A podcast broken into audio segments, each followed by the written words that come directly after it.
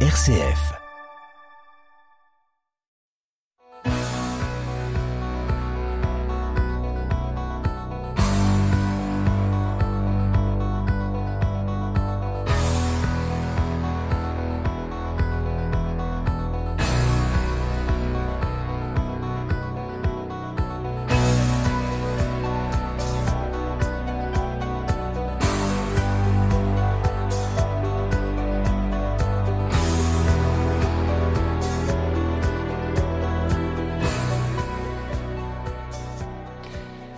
Bonsoir à toutes, bonsoir à tous. Je suis ravi de vous retrouver pour En effet pour s'entendre, votre rendez-vous magazine du mardi soir à 19h15 et du samedi à 18h15.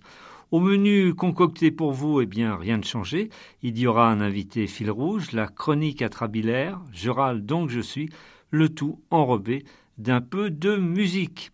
J'espère que votre semaine a plutôt penché du côté plus plus et si ça a été plutôt l'inverse, du côté moins moins, eh bien je vais m'efforcer de rattraper tout ça ce soir. Ce soir, mon invité est Élie Guillou, écrivain, poète, chanteur, musicien et metteur en scène.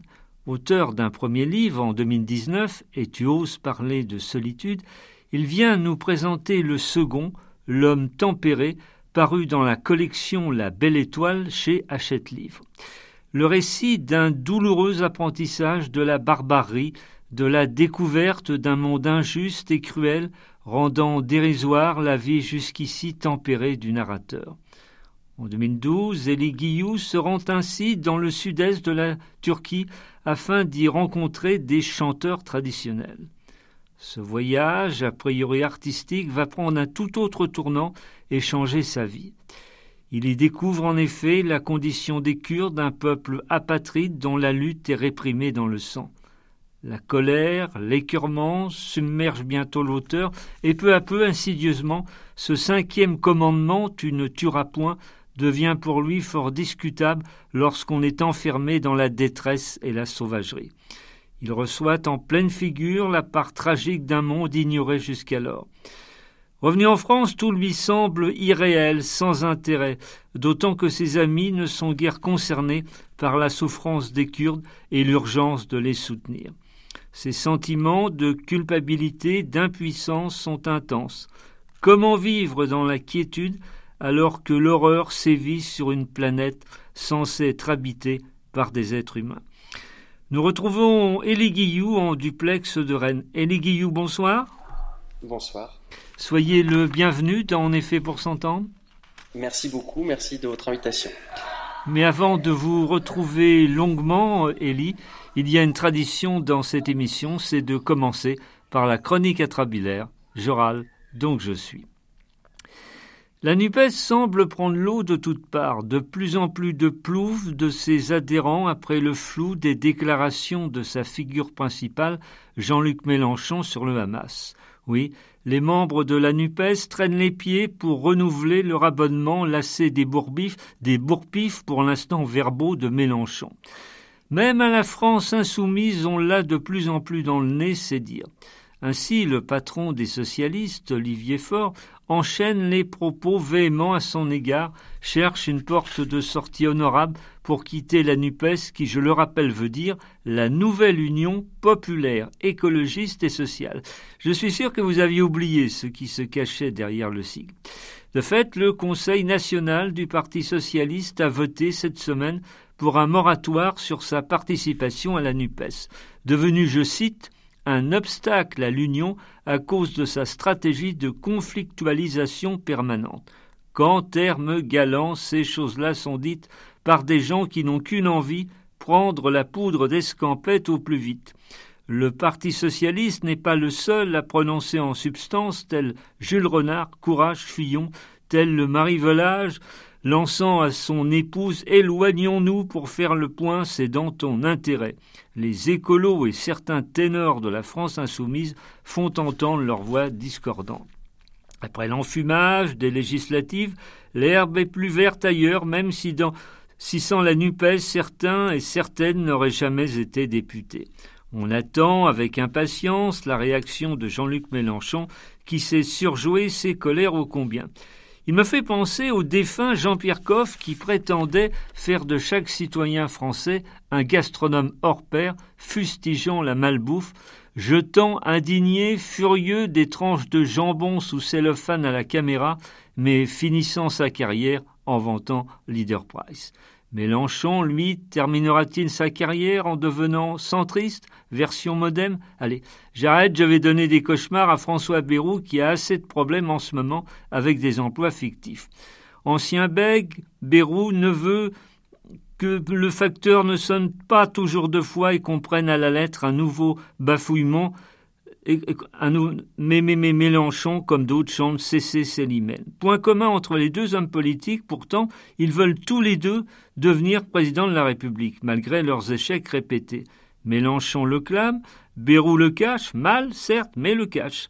Ah, c'est centriste, ça vous fait prendre des vessies pour des lanternes, Pris à leur propre jeu, ils ont du mal à ne pas rester derniers et à retrouver la lumière, arrivant de moins en moins à captiver les journalistes, lassés de pisser de la copie sur eux. Bayou, clone macronien en l'occurrence, et faux centriste.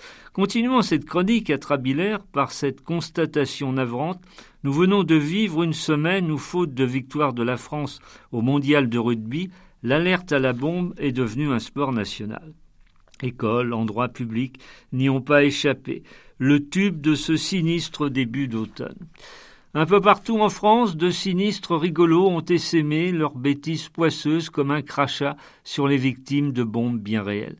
L'aéroport de Poitiers-Biard y a eu droit et la gare de Poitiers a dû être évacuée après une alerte au colis suspect. Bref, en se brûlant les ailes, en déraillant, des décérébrés ajoutent au climat anxiogène actuel ambiant. Plus que les punaises de lit, ils ont été les insectes nuisibles et parasites de ces jours suffisamment enfiévrés comme ça. Le château de Versailles a connu un triste record, sept évacuations après des alertes à la bombe en huit jours.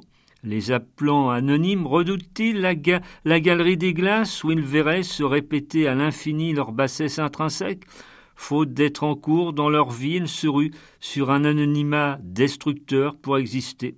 Entre deux flingages nauséeux sur les réseaux sociaux, ils ont choisi un peu de live pour casser la routine, aller plus bas, toujours plus bas. Comme un malheur n'arrive jamais seul, Philippe de Villiers, fondateur du Puy du Fou, Fichiès, Super Dupont, vient justement de publier son nouveau livre sur un locataire du château de Versailles. Le roman du roi Soleil chez, chez Plomb. En plombant plus d'un, en l'occurrence, l'homme à la célèbre voix chointante y raconte la vie de Louis XIV à la première personne. On imagine Philippe de Villiers, nostalgique, du lever du roi, sous le regard énamouré de la cour, du coucher du roi, en passant par le petit déjeuner du roi, le popo du roi. Si, si, c'est de l'histoire. Vérifiez, les amis, remettez en selle vos souvenirs de leçons d'histoire. Cette époque bénie où les manants n'avaient pas droit au chapitre. Philippe de Villiers a parfois perruqué ses envies de pouvoir, prêt à tout, les plus anciens se souviennent peut-être, lors d'élections, de son alliance avec Charles Pasqua dans un parti fantomatique composé de nostalgie du sac, police politique officieuse sous De Gaulle. Et on le rappelle aussi, euh, Pasqua fut représentant chez Ricard. Finalement, alcool trop fort pour le royaliste plus proche de Zemmour que de Charles III. De Villiers a préféré somme toute le virtuel au quotidien des Français, piètre épée politique mais fine lame pour créer un puits du fou vendéen fort fructueux en perpétuelle croisade contre les supposés mauvais pensants. Une pensée unique d'un gourou qui, malgré lui, a des allures de comique troupier. J'ai la démocratie qui me gratte, me dément, je ne suis pas bien portant. Philippe de Villiers connaît fort bien la musique politicienne et a su souvent changer de partition pour être à la portée de tous les opportunismes gamme over. Rebondissons sur les notes de musique. Une double actualité concernant la musique nous a permis d'oublier quelques fugaces minutes notre planète traumatisée en alerte rouge, rongée par la violence et le fanatisme. Il y eut ainsi à l'orée des années 2000 une alerte à la bombe plus pacifique, celle-là, même si à la longue elle s'avéra autodestructrice pour l'intéresser.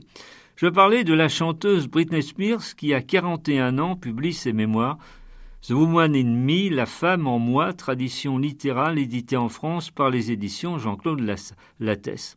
À défaut d'un événement littéraire, à coup sûr un coup médiatique, le livre sort ce jour dans une vingtaine de pays, traduit dans une dizaine de langues. Philippe de Villiers, cramoisi de jalousie après avoir tant bûché, doit rêver de transformer la chanteuse en Jeanne d'Arc, chaud devant je tâche. Britney Spears, deux ans après avoir été libérée de la tutelle exercée par son père, livre sa vérité, ses vérités. Pas sûr du tout qu'elle ait écrit de sa main blanche ce récit, évitant l'angoisse de la page du même nom. Elle a dû avoir recours à ce que l'on n'ose plus appeler aujourd'hui en matière littéraire un nègre. Alors qu'Agatha Christie a dû en délaisser dix petits, disons dès lors diplomatiquement que Britney Spears a engagé un ou des collaborateurs, pas fatalement africains, mais renforçant son image de bonne pomme américaine. Britney Spears a connu un succès mondial, enchaînant les méga tournées à succès, les tubes à répétition, mais traqués, harcelés par les paparazzi. Elle craqua en 2007, se rasa le crâne devant les caméras du monde entier, puis son père, on le verra plus tard, aux intentions douteuses, la plaça en tutelle en 2008. Une descente aux enfers, un peu comme si Philippe de Villiers, en plein paradis artificiel, était emprisonné à la Bastille ou avait un bracelet électronique après avoir donné un coup de collier idéologique. Actualité musicale encore et surtout avec le 24e album studio des Rolling Stones, Orkney Diamonds, publié ces jours-ci. Mac et Ronnie, survivants des pires excès, toujours aux commandes le premier disque des Stones de chansons originales depuis 18 ans et le premier depuis la mort en août 2021 du batteur Charlie Watts. Douze titres, Tony Truant pour les pierres qui roulent toujours. Mick Jagger, frais octogénaire, Kate Richard bientôt en décembre, bienvenue au club. Face à ce nouvel opus, les critiques sont très partagées. Chant du cygne, opportunisme musical ou renouveau de rocker intemporel, en tout cas, il continue d'exister, de faire la une des médias, quelle que soit la qualité de l'album. Les rebelles d'hier sont devenus des papis BCBG, ils préfèrent malgré tout la rock'n'roll attitude au bridge et au mot chez nous. Jamais Stone, mais toujours stoïque devant le politiquement correct, on trouve notre satisfaction de notre complicité radiophonique, et oui, on est fait pour s'entendre.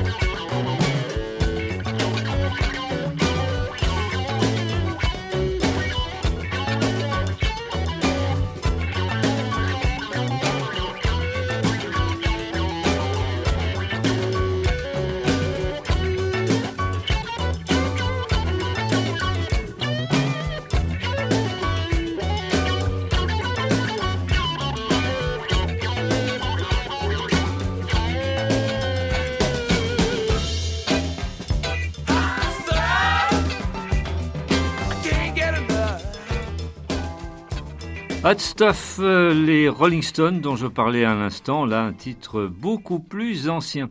Si vous nous rejoignez, eh bien vous êtes euh, sur RCF Poitou et vous écoutez comme euh, chaque mardi à 19h15 et chaque samedi à 18h15, on est fait pour s'entendre. Soyez les bienvenus, installez-vous confortablement sur nos ondes. Et nous retrouvons mon invité de ce soir en, en duplex de Rennes, Elie Guillou pour son livre L'homme tempéré, paru dans la collection La Belle Étoile chez Hachette Livre. Euh, Élie, en, en, 2012, vous vous rendez euh, accompagné de deux photographes, Gaël et François, dans, dans le sud-est de la Turquie, euh, très exactement à Diyarbakir, afin d'y rencontrer, je ne sais pas si je, prononce bien, mais vous allez me le dire après, les, les, dingues belges, je dis, des chanteurs traditionnels. Que représentent ces chanteurs dans ce pays? Les, les, les c'est des, des, détenteurs de la mémoire en fait dans la, dans la culture kurde. Euh, ils sont en maîtrise d'un art euh, vocal euh, assez impressionnant. C'est des voix puissantes qui maîtrisent des vibratos très particuliers, mais, mais surtout ils, ils, sont en fait titulaires de récits qui se transmettent oralement depuis très longtemps, et de récits et de vocabulaire aussi. Et c'est pas négligeable dans cette langue donc qui est le kurmanji, c'est une des langues kurdes qui a été interdite pendant, euh, pendant presque, enfin, presque un siècle en fait, et qui est encore aujourd'hui en reconstruction. Et donc, euh, en écoutant ces chanteurs, on peut retrouver des récits, des personnages, des pensées, des figures poétiques et des mots qui avaient été, euh, sinon oubliés, du moins dont la transmission a été largement compliquée par le, la répression. Et là, vous, vous découvrez la, la condition des Kurdes, un peuple apatride dont la lutte est, est dans le sang. On y, défend dans une manifestation des, prisonniers politiques qui en sont à 45, à 45 jours de grève de la faim. Que demandent-ils? Quelles sont leurs, revendications, sachant que de toute façon, en prison, il se passe des horreurs alors oui, alors il y a eu différentes périodes dans l'histoire on va dire carcérale de la Turquie. La pire étant les années 80-90 où la prison de Diyarbakir devant laquelle a eu lieu cette manifestation euh, à laquelle j'ai participé euh, était un haut lieu de la torture euh, dans le monde. Et là, quand j'arrive moi en Turquie, euh, sans rien connaître de la cause kurde, de cette histoire, de la chute de l'Empire ottoman, je suis vraiment arrivé moi pour de la musique et pour du tourisme, très simplement. Donc j'ai découvert cette grève de la faim et les prisonniers politiques réclamaient le droit de se défendre en kurde devant leurs juges, puisque dans les tribunaux, quand quelqu'un était accusé, comme c'est toujours le cas pour, pour un kurde, de complicité de terrorisme, etc. C'est un motif qui revient même si vous avez euh, euh, simplement, euh, par exemple, tourné un film ou un documentaire en langue kurde. si vous vous défendez en kurde, les juges écrivent le prévenu s'exprime dans une langue inconnue. Voilà, donc c'était leur revendication. Et la deuxième, c'était de que Abdullah Öcalan, leur leader qui est emprisonné depuis 1999, soit reconnu comme l'interlocuteur de cette communauté. Elie, pour vous, c'est un, c'est un premier choc. Il y en aura bien d'autres que vous décrivez dans, dans le livre. Vous écrivez Moi, je viens d'un pays où les corps sont tendres. On entre dans ma peur comme dans un moulin. Euh, oui, parce que c'est une des, on pourrait dire, des vertus du voyage. Euh, quand on est sur place, c'est qu'on y trempe son corps, quoi. On, peut lire des livres, on a accès à une connaissance, euh, mais quand on est sur place, on reçoit des vibrations, des, regards, euh, des silences, des lieux. Et, j'ai perçu, on peut pas dire différemment, perçu la différence d'un corps qui a grandi dans une relative détente, en tout cas qui n'a jamais eu peur pour sa vie.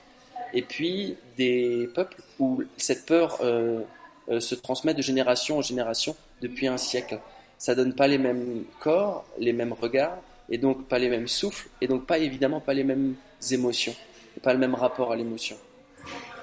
Vos, vos, chapitres sont courts, un peu comme autant de, de photographies instantanées qui s'enchaînent. Pour, pour écrire ce livre, est-ce que vous êtes servi de votre technique d'auteur de chansons? Alors, euh, absolument, mais en fait, c'est en écrivant ce livre que je me suis rendu compte que dans mon geste littéraire, il y avait une trace de mon passé de chanteur et d'auteur de chansons. J'ai commencé, moi, euh, mon père est chanteur. et auteur de chansons, s'appelle Gérard Delahaye. Et donc moi, quand j'ai commencé à être artiste, j'ai naturellement commencé par cette forme-là de la chanson, qui est une forme concise. Et le Kurdistan m'a fait changer de forme, puisqu'en revenant du Kurdistan, la question était tellement complexe, confuse, que la chanson était trop concise pour pouvoir porter tout ça. Et donc je suis passé d'abord au théâtre et puis après à la littérature. Mais dans la littérature, en tout cas dans ce livre, euh, les chapitres font parfois une, deux, trois pages. Et il y a quelque chose de la, de la concision de la chanson en, ceci que je, je pense que j'évoque plus que je ne décris. Et j'essaye de trouver le, point où, euh, dès que je pense que l'image est, est suscitée, je, ne la décris pas entièrement. Si, une image se crée dans la tête du lecteur, je, la laisse, je le laisse la compléter. On va faire un, peu d'histoire. Après la chute de l'Empire ottoman, les Kurdes sont, séparés dans quatre pays, la Syrie, l'Irak, l'Iran et la Turquie. Pendant un demi-siècle, l'État turc stigmatise, arrête, tu. On sait combien de Kurdes sont morts à peu près?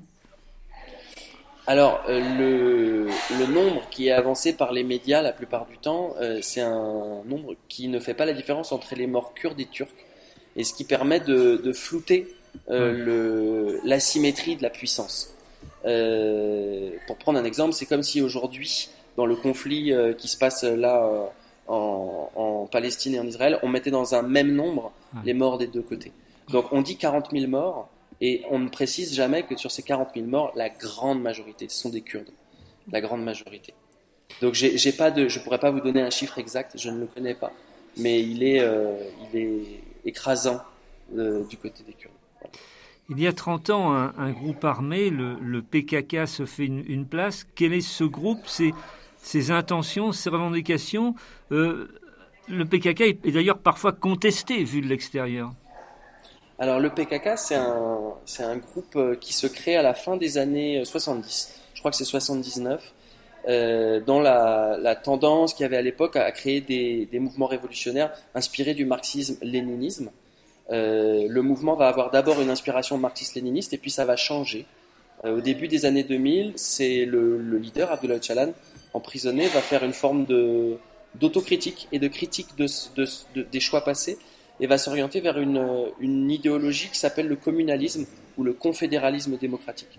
La différence entre les deux moments idéologiques, elle est pas mince, puisque dans le premier moment, euh, les Kurdes réclament euh, l'indépendance, et puis dans le deuxième moment, non, ils disent nous on peut, on, on souhaite s'administrer, s'auto-administrer à l'intérieur d'un État, mais qui ne serait pas un État-nation, puisqu'ils ils estiment que le fait d'identifier l'État à une nation a été le poison du Moyen-Orient, puisque c'est un modèle qui a été importé d'Occident et de France en particulier. Et donc il propose un autre modèle qui puisse faire cohabiter pacifiquement différentes nations euh, au sein d'un État. Voilà. Et, et, le PKK semble la, seule solution, même pour un antimilitariste, ou, ou comme il y a un, personnage dans le livre, Aram, le, le cœur de vous-même, vous, n'êtes pas fou des armes et des militaires à cause de votre grand-père. Euh, mon grand-père est une des raisons de, cette euh, méfiance, mais je pense que euh, qui, est, fou des armes et des militaires a priori C'est-à-dire que c'est toujours un, un pis-aller ou c'est un argument de raison. Mais la, lutte armée est jamais quelque chose qui est souhaité et, qu'on proclame comme ça, comme une, forme de fête. Donc, moi, mon grand-père était militaire dans la marine, et c'était un homme euh, violent euh, qui a détruit euh, en partie la, la, la, la, jeunesse de ses enfants. Et le, le PKK est, est, donc la branche armée du mouvement kurde aujourd'hui. Euh, et cette, euh, cette branche armée a été euh, rendue nécessaire par la, la, la systématisation des assassinats venant de, de, la part de l'État turc. Vous écrivez Moi, errer me va toujours, Épouser la lenteur d'un lieu et les virages imprévus, c'est ce que je sais faire de mieux. Oui, parce qu'il y a quelque chose dans, dans, le, dans, cette histoire, en tout cas que j'ai eue avec le Kurdistan, qui, qui il n'y avait jamais rien de prévu. Euh, j'ai voyagé plusieurs fois entre 2012 et 2016. Euh, à aucun moment j'ai pensé faire un livre. Euh, j'ai fait en 2018 une première pièce de théâtre, et puis je pensais que j'allais m'arrêter là. Et puis Aram, qui est un personnage, qui est une personne, un ami, mais qui est écrit dans le livre, est arrivé en tant que réfugié politique en 2017. Et il était comédien à Diyarbakir. Il a été menacé de prison parce qu'il a, fait un documentaire en langue kurde. Donc il est arrivé en France. Et j'ai eu une sorte de commande de sa part euh, d'écrire quelque chose pour lui pour qu'il puisse jouer en français et en France. Donc j'ai fait un deuxième spectacle du fait de cette rencontre qui s'est appelé Happy Dreams Hotel et dans lequel Aram Tashtekin raconte sa jeunesse en tant que kurde en Turquie. Et à l'issue de ces deux spectacles, je me suis rendu compte que j'avais toujours pas compris ce que j'avais vécu au Kurdistan. Et donc j'ai eu, j'ai éprouvé le besoin en fait de passer par la littérature pour continuer à explorer ce que, ce qui m'était arrivé ou comment ça avait euh, impacté ma vie, ma pensée, mon corps, etc. Et donc c'est quelque chose de l'ordre de l'errance à la fois géographique et aussi intérieure, c'est-à-dire je ne sais pas où je vais et me perdre ne me fait pas peur. Euh, j'attends, je, me comporte plutôt en voyage comme une proie. C'est-à-dire que je, traîne et j'attends de voir qui me saute dessus, quoi. Voilà. Euh, vous êtes euh, traumatisé euh, par la vue d'un adolescent roué de coups par la police lors d'une autre manifestation. La colère, l'indignation vous, vous submergent et, bientôt surtout un intense sentiment de culpabilité, me semble-t-il. Alors, c'est pas seulement qu'il a été roué de coups, c'est qu'il a été lynché en fait, à quelques mètres. Et moi, c'était pendant la première grosse manifestation à laquelle je participais et je m'étais réfugié dans une cage d'escalier et de là j'ai assisté à son à son assassinat.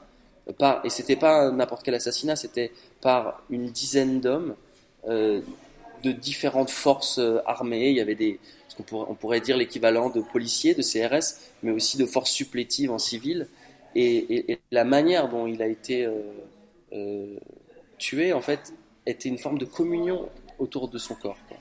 Et donc j'ai compris là en un clin d'œil qu'est-ce que qu'est-ce que c'était le nationalisme. Comment on fait euh, un collectif contre quelqu'un d'autre. Et, de, ce, de cette scène-là, effectivement, est né un sentiment de culpabilité puisque j'étais tout prêt. Finalement, est-ce que j'aurais pu intervenir? Est-ce que j'aurais dû intervenir? Donc de là, un sentiment de dette. Et cette dette, tout le livre raconte comment j'essaye de me débattre avec cette dette. Voilà.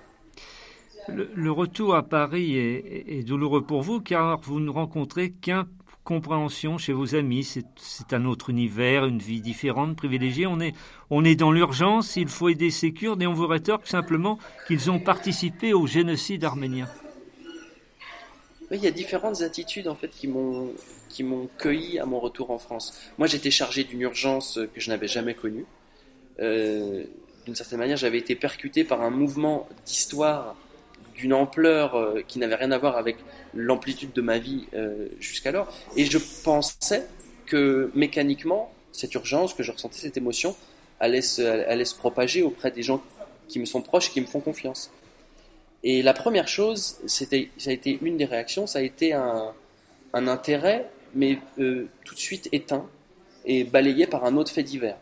Et on, peut le voir aujourd'hui, c'est-à-dire comment dans nos vies ici en France, quand on a notre vie à gérer avec son propre poids, comment on peut être euh, à la fois euh, impliqué pour euh, le conflit là qui se passe en Palestine, en Ukraine, en Centrafrique, au, au Karabakh. Et donc, quand on est nous-mêmes partie prenante dans ces conflits, ça n'est pas entendable que ce conflit est pour d'autres un fait divers.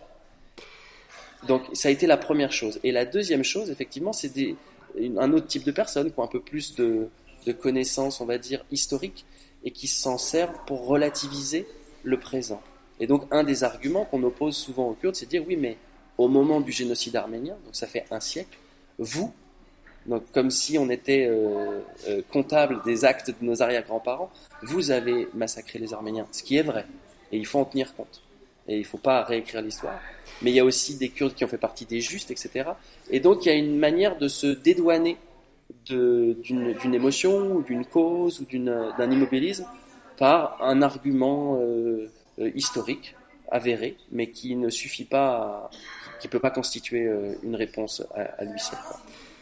Vous écrivez cicatriser, c'est déjà trahir même votre art sans ressent la, la musique, la chanson. Il y a alors vraiment quelque chose de, presque cassé en vous. Oui, c'est cette cassure, cette cassure euh, est, durable, puisque moi, je, de, de ce moment-là, ça s'est passé euh, sur, sur quelques années, mais je n'ai, je n'ai plus jamais oh, réécrit de chanson, en réalité. Donc j'ai quitté une forme, et puis il y a cette, euh, ce, cette blessure qu'on porte en nous, qui se résorbe, ou on a l'impression qu'elle se résorbe, en fait, qui est recouverte par le retour dans un pays tranquille, avec, avec d'autres considérations, d'autres urgences, d'autres soucis. Et on se rend compte, en, guérissant, en, se réacclimatant à, la vie euh, en France, qui est une vie de paix, de temps long, en tout cas euh, pour moi, dans le milieu dans lequel j'ai la chance d'évoluer, euh, qu'on peut très simplement se laisser boire par cette tranquillité et oublier, et puis se dire bah, c'était un épisode de ma vie. Et à ce moment-là, la, culpabilité, le sentiment de la pour moi en tout cas, se sont réactivés et, m'ont, taraudé et ne m'ont pas laissé tranquille. Il fallait faire quelque chose en plus. Mais votre électrochoc va très loin car, car vous quittez Anna, euh, Nina, pardon, votre amie, qui essaie de vous aider, de vous aider. Revenu d'un monde barbare, vous ne supportez plus, vous écrivez, sa, douceur, son empathie. Oui, il y, a, quelque chose avec la douceur, et j'en ai parlé euh, récemment avec des amis kurdes et qui, venaient de lire le livre et qui m'ont dit euh, merci de problématiser la douceur, parce que quand nous on est arrivé en France, on comprenait pas le. Il y avait quelque chose d'obscène dans la tranquillité des Français. Et en fait, c'est une incompréhension qui est, c'est un, c'est une, accusation qui est inentendable pour ceux qui sont tranquilles, puisqu'ils n'ont à la fois rien fait pour ça, et, euh, et en même temps, c'est une tranquillité qu'on ne mesure pas tant qu'on ne l'a pas quitté. Donc c'est un endroit de dialogue euh, impossible. Mais quand moi je suis revenu, avec un corps euh, tendu par l'urgence, avec des images traumatiques en tête, la douceur des autres m'était insupportable. Et, ça a été jusqu'à oui, cette rupture amoureuse, euh, pareil, irréversible, où j'avais à ce moment-là, la, guerre, c'est comme un... Elle a, quelque chose où elle, vous réappelle. Et j'ai compris une partie de l'histoire de mon grand-père qui, en revenant de longues campagnes en Indochine, était tout simplement incapable de revivre la, lenteur des jours de paix. Et donc, il, essayait de retrouver cette adrénaline. Beaucoup d'anciens combattants euh, sont euh, euh, toxicomanes, beaucoup d'anciens combattants cherchent à retrouver des sensations comparables à cette souffrance qu'ils vivent et cette adrénaline aussi qu'on vit dans des situations tendues. Et je le mentionne un, peu plus tard dans le livre par cette chanson de Gainsbourg qui s'appelle Nostalgie camarade. Et c'est une chanson qui résume en trois couplets, comme quoi c'est possible de faire des chansons en trois couplets sur des sujets pareils, mais il faut s'appeler Gainsbourg. Élie, dans, dans un camp de, Donc, vous repartez à un moment, et, dans un camp de, de, réfugiés, vous assistez à un mariage. On vous demande, euh, lorsque vous serez de retour en France, d'organiser une greffe de, de moelle osseuse pour un enfant euh, souffrant d'une grave maladie. Revenu en France, donc, vous, vous rencontrez à Rennes, justement, André, qui va vous aider pour euh, cette opération. Pouvez-vous nous, présenter ce, formidable personnage qui donne foi en l'humain Alors, André Métayer, euh, c'est le fondateur d'une association qui s'appelle Amitié Kurde de Bretagne, qui est basée à Rennes et qui a pour objectif, depuis, euh, depuis je pense, 25 euh, ans au moins, 26 ans, de défendre, depuis la France, les droits culturels et politiques du peuple kurde. Et c'est un homme très discret, euh, à la pensée extrêmement euh, précise, à la détermination euh, absolue, quoi, et qui, depuis son, sa petite maison dans le sud de Rennes, consacre toute son énergie à, cette cause, et il le fait avec un, à la fois un idéalisme et en même temps un pragmatisme politique, financier. Et, donc, il a été pour moi une, une personne ressource. Il y a une, une, formule dans le livre qui dit dans la cause kurde, tout le monde essaye d'apporter cette petite pierre à, l'édifice, sauf André, qui est le mur de Berlin à lui tout seul, quoi. Et, c'est une phrase que, j'ai entendue, quoi, et, que j'ai évidemment voulu euh, reciter parce qu'elle résume bien le personnage. Et c'est pas un hasard si moi, il se trouve que je suis euh, rennais d'origine, et donc c'est par mes amitiés rennaises que j'ai été propulsé au Kurdistan. Sans ces amitiés, j'aurais peut-être jamais rencontré cette cause-là. Mais pour cette greffe, il y a de, multiples, presque insurmontables problèmes pratiques et financiers à surmonter. Et puis, rien n'est simple dans la vie. Et vous vous apercevez bientôt que, que le père du petit garçon euh, a menti. La leçon, c'est est-ce qu'il faut de toute façon aider les victimes, même si elles peuvent être euh, parfois manipulatrices, s'arranger de la réalité? Oui, c'est un, un, point euh, dans, le, dans, le, livre qui est, et, dans ma vie, qui est intranchable. C'est-à-dire que j'attendais depuis longtemps une manière... Je, je, cherchais ma place en fait dans cette dans ce conflit qui, qui, engage des grandes puissances internationales, qui, qui a un poids historique euh, énorme. Donc nous, avec nos petites énergies, comment on peut faire? Qu'est-ce qu'on peut faire? Alors on peut faire des choses, mais encore faut-il que ça s'incarne à un moment. Et, et il se trouve que ce moment-là aurait pu arriver, puisque dans un camp de réfugiés où j'étais, on m'a demandé, droit dans les yeux, cet enfant, il a une maladie, la bêta-lacémie majeure, il a besoin d'une greffe, est-ce qu'en France, tu peux œuvrer au fait que il soit opéré, etc., nous faire venir? Et j'ai répondu oui, euh, euh, parce que j'en, aussi par, euh, d'une manière égoïste, dans le sens où moi j'avais besoin de pouvoir me charger de quelque chose. Et, il se trouve que les choses se sont compliquées et on m'a demandé une somme d'argent pour une pour un test qui en fait était gratuit. Enfin voilà. Et, donc les choses ont commencé à s'envenimer et j'ai été mis devant ce dilemme de est-ce que je dois continuer? Est-ce que je dois m'arrêter? Est-ce que c'est les autres qui vont arrêter? Etc. Et donc le livre raconte euh, cette, euh, cette impasse euh, morale et, dans laquelle je pense aussi se lie mon isolement. Parce que à ce moment-là, j'ai très peu de... Je suis pas constitué en association, je suis assez seul, mais j'ai des, des bons conseillers et André en a fait partie. Petite parenthèse euh, anecdotique, Elie, vous semblez beaucoup tenir dans votre récit à une veste de daim. C'est celle qu'on voit sur la photo du livre Non, c'en est une autre. Ah. Euh, remarque, remarque, je sais même pas si c'est peut-être celle-là. C'est peut-être celle-là, au fait, parce que je l'avais déjà à l'époque. Donc peut-être que c'est celle-là. Il y a un chapitre où je me retrouve euh, à essayer de devenir un, un super-héros, et mais j'ai peur d'y salir ma veste en Voilà. Voilà. Il y a bien d'autres chocs, euh, d'émotions, de rencontres dans l'homme tempéré. Je laisse aux, auditeurs le soin de les découvrir. Simplement, deux dernières choses sur le livre. Alors que vous êtes à, à, Diyarbakir, en, Turquie, vous vous rendez compte que, que même le rire est noir, désespéré, trop fort, trop long pour être naturel. L'ultime élégance du, du désespoir pour les Kurdes. Et ce rire noir, en fait, c'est une expression qu'ont les Kurdes pour désigner leur propre rire. Et, ils ont, les, Kurdes m'ont dit qu'à Diyarbakir, il y avait un humour très particulier, qui était un humour euh, très désespéré. Et en vivant à leur côté des, heures euh, très très sombres, notamment euh, à l'hiver 2015-2016, la ville de Diyarbakir, la, vieille ville, donc le quartier qui s'appelle Sour, qui est entouré par des très vieilles murailles, a été bombardée par l'armée turque. Il y a eu des couvre-feux où des gens ont été massacrés dans des caves. Enfin, je vous passe le, détail, mais c'était des heures très sombres. Et dans ces moments-là, qui sont euh, les heures les plus sombres que moi j'ai pu vivre là-bas, euh, parfois jaillissait un trait d'esprit, euh, une blague, etc. Et qui était toujours d'un pessimisme incroyable et qui, de ce pessimisme, arrivait encore à allumer quelque chose.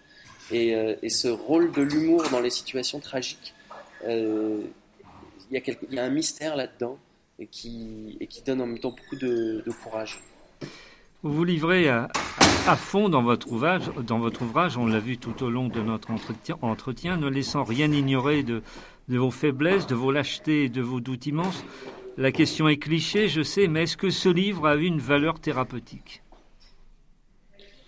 Euh, Je sais pas, et d'une certaine manière, j'espère pas, parce que euh, s'il suffisait d'écrire pour guérir, ce serait euh, peut-être une réponse un peu courte, mais en tout cas, elle m'a révélé, elle a éclairci en fait les, termes de, ma blessure ou, des dilemmes ou des contradictions que je portais.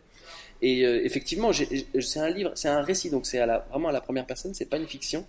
Et le, seul intérêt d'être à la première personne, c'est de s'y livrer avec honnêteté même si le, portrait n'est pas à notre avantage.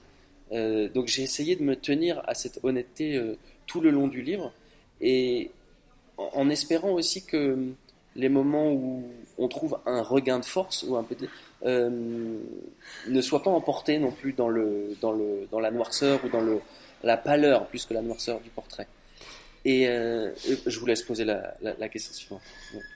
Mais simplement, j'aimerais savoir quels sont vos, vos projets littéraires et autres. Alors j'ai différents projets. Euh, j'ai deux livres en cours. Euh, L'un qui est à l'état de recherche et l'autre que j'ai commencé à, à rédiger.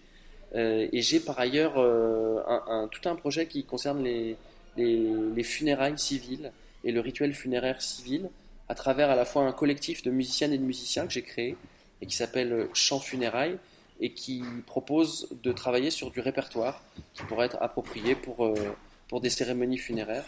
Euh, quand on sort du cadre euh, religieux, comment on peut structurer ce moment? Comment on peut faire communauté ensemble quand on a des croyances différentes, des traditions différentes? Euh, Et je travaille aussi euh, à, ce rituel en tant qu'officiant. Voilà. L'horloge a rendu son verdict impitoyable. En effet, pour s'entendre, va, va tirer ses révérences pour ce soir. Et les Guilou, je rappelle le, le, titre de votre livre, L'homme tempéré, dans la collection La Belle Étoile chez Hachette Livre. Question rituelle à chacun de mes invités. Est-ce que vous voudriez ajouter quelque chose que mes questions n'auraient pas évoqué Non, je vous remercie. Euh, je vous remercie de m'avoir euh, accueilli, de m'avoir accordé euh, un temps confortable en fait pour parler de ce, ce livre et de ses ramifications. On n'a pas toujours autant de temps et c'est très très agréable. Mais écoutez, merci Élie de votre présence sonore depuis Rennes. Merci beaucoup, merci. Au revoir. Au revoir. Euh, merci à Eric Godaillé qui officiait comme de coutume à la réalisation technique de cette émission. Merci à vous, chers auditeurs, de votre bienveillante attention. J'espère bien évidemment vous retrouver la semaine prochaine. Je vous souhaite une belle et excellente soirée. Gardez la forme, faites le maximum de belles choses. Salut